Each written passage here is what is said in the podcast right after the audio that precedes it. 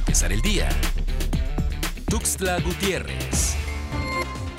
México bajó tres lugares en el índice de capacidad para combatir la corrupción 2021, de acuerdo a la organización internacional America Society Council of the Americas, que busca medir la capacidad de las naciones para prevenir, investigar y castigar la corrupción. En la lista estuvieron los mismos 15 países considerados el año pasado, en donde México ocupaba el octavo lugar, pero este 2021 bajó a la posición número 11, quedando debajo de República Dominicana, Panamá y Ecuador.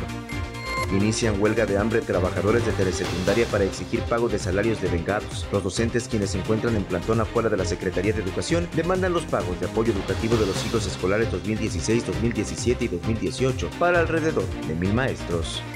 Trabajadores de la Dirección de Protección contra Riesgos Sanitarios se encuentran trabajando bajo protesta. Demandaron falta de insumos de oficina, equipo de cómputo, internet, filtros sanitarios, entre otros, lo que les impide llevar a cabo su trabajo de manera óptima y aunque han denunciado a las instancias correspondientes, no tienen respuesta favorable.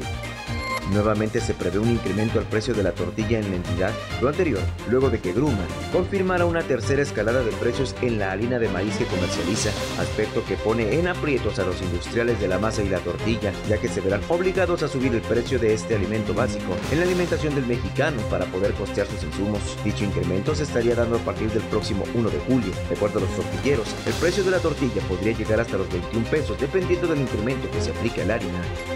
En las últimas horas, el estado de Chiapas reporta 23 contagios de COVID-19 en 13 hombres y 10 mujeres, de los cuales el 39% de los pacientes presenta factores de riesgo, informa la Secretaría de Salud Estatal. Además, luego de 12 días, se confirmó un deceso en las últimas horas a consecuencia de la enfermedad.